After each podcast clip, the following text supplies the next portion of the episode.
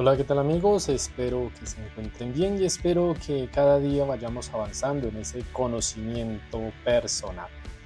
Ahora en este momento quiero hacer alusión sobre a veces tenemos un enemigo dormido en nuestro corazón y a veces tampoco sabemos manejar estas situaciones. Por eso el título de hoy de nuestra reflexión, ¿cómo aprender a ser tu mejor aliado? Antes de continuar, quiero manifestar o la relación que siempre hago con las canciones. En este caso tengo una canción de la banda británica Queen con Freddie Mercury, donde hay una canción que en español se llamaría No me detengas ahora, Don't Stop My Love, que relata en sus versos un estado de felicidad y bienestar personal, que es lo que estamos tratando de incitar en el día de hoy del que pase lo que pase, nadie lo puede sacar. Tanto así que metafóricamente podríamos decir que se siente el mismo Freddie Mercury en su canción en la letra habla de que se siente como una estrella fugaz o como un coche de carreras pasando a toda velocidad según la letra. El tono de la letra pues la canción ayuda para realizar ese valor de los buenos momentos y apreciarlos de vida. Bien, Teniendo ya nuestro preámbulo con nuestra canción, vamos a iniciar en materia en el cómo podemos ser nuestro mejor aliado. Aunque parezca algo descabellado e incluso raro, podríamos decir que en realidad hay muchas personas que se comportan como si fueran sus peores enemigos en sí mismas. Por eso adoptan una conciencia hostigante y su diálogo interno es violento y desconsiderado. Por eso es importante aprender a ser el mejor aliado en uno mismo. Lo usual en estos casos que una persona haya crecido en un entorno altamente culpabilizante. Esto es una de las grandes marcas que deja en la vida de la crianza de una persona. También es muy restrictivo y probablemente ha sido víctima de una forma de educación entendida que la crianza como medio de quebrantar al otro. Y hay padres también que consideran que su mayor logro es conseguir que sus hijos sean totalmente dóciles. Existen escuelas incluso que también se formaron o forjaron a lo largo de la educación ese, ese ámbito. Lo que sucede entonces es que esta persona internaliza los señalamientos, los convierte a sí mismos, las críticas, los castigos y aprende a verse a sí misma como alguien que siempre está y en un error de siempre en su vida, como si todo lo que estuviera haciendo está mal hecho de alguna medida, como si lo que pensara, sintiera fuera equívoco. Y esto se fundamenta en que no encuentran un camino mejor para sí ni un aliado para sí mismo, por lo que es todo lo contrario, se, se encuentra en una ansiedad restringida y tormentosa y obviamente ve nublado su futuro.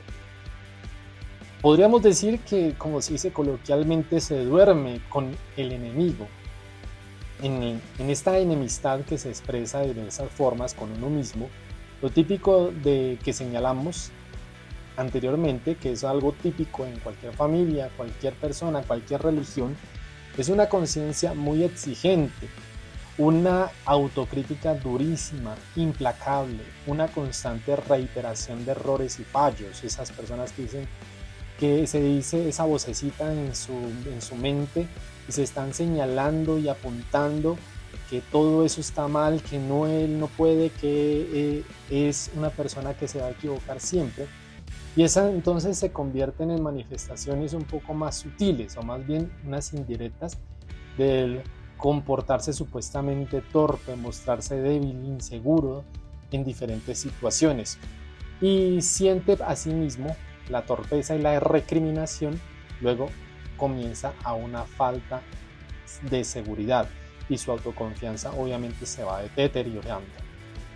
También es posible que se sienta pánico al tener éxito y siempre obviamente también llegará a un punto que ante la posibilidad de triunfar le parezca una avalancha de temores.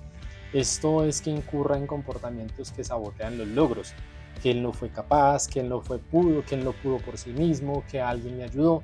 Esto literalmente se convierte en un enemigo de uno mismo, por eso le digo durmiendo con el enemigo. ¿Por qué no ser un mejor aliado de uno mismo? Se supondría que ese debería ser lo contrario, ¿no? Ser el mejor aliado de uno mismo significa verse tratarse como con consideración y respeto, apoyarse, motivarse, subir nuestra autoestima, tal como haría una buena persona en que realmente lo ame a uno. Pero hay personas a quienes esto les resulta básicamente imposible. O sea, no son aliados de sí mismos. ¿Por qué? Lo usual es que hayan creencias equivocadas en torno a la relación que uno debe tener consigo mismo.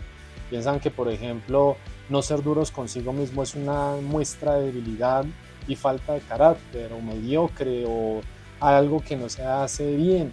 Entonces asumen que el maltrato y la exigencia desmedida pueden ayudar a que ese crezca en esa autoestima o en ese, en ese, en ese ser. También existe esa falsa creencia de que el mejor aliado de uno mismo es moralmente reprochable, o sea, el que se está reprochando todo, de que lo hizo mal, de que tiene que hacerlo de otra manera, que no sé qué, desde cuándo, que como lo hizo tal, como lo hizo es mejor.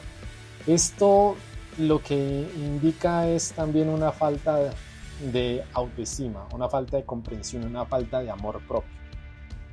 Aquí entonces estamos diciendo, no es que nos convirtamos en un egoísta y en un narcisismo, sino que debemos mirar cómo realmente nos amamos, cómo realmente nos consideramos, cómo somos tolerantes con nosotros mismos y obviamente el ser humilde no significa ser el, perdonen la expresión, el bobo de todos, sino que debe ser también algo que nosotros podamos eh, hacer una crítica constructiva, pero hacia otras personas, incluso hacia nosotros mismos, pero para mejorar.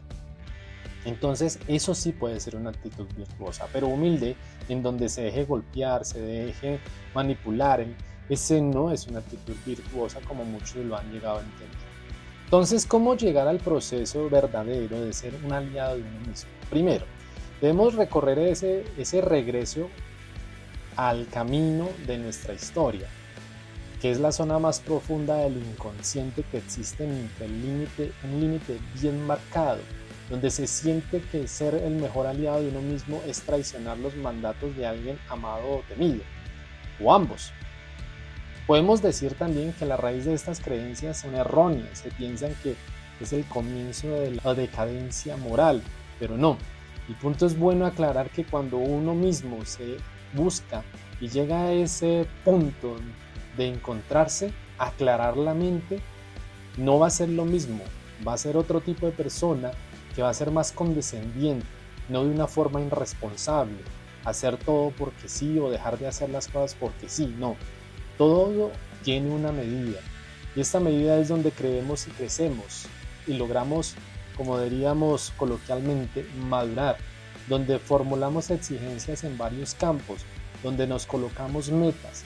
No de otra manera podríamos evolucionar y alcanzar objetivos o logros. Hay debilidades, hay errores, hay circunstancias. Aún así, tampoco es tiranizarnos y tampoco hay un completo abismo.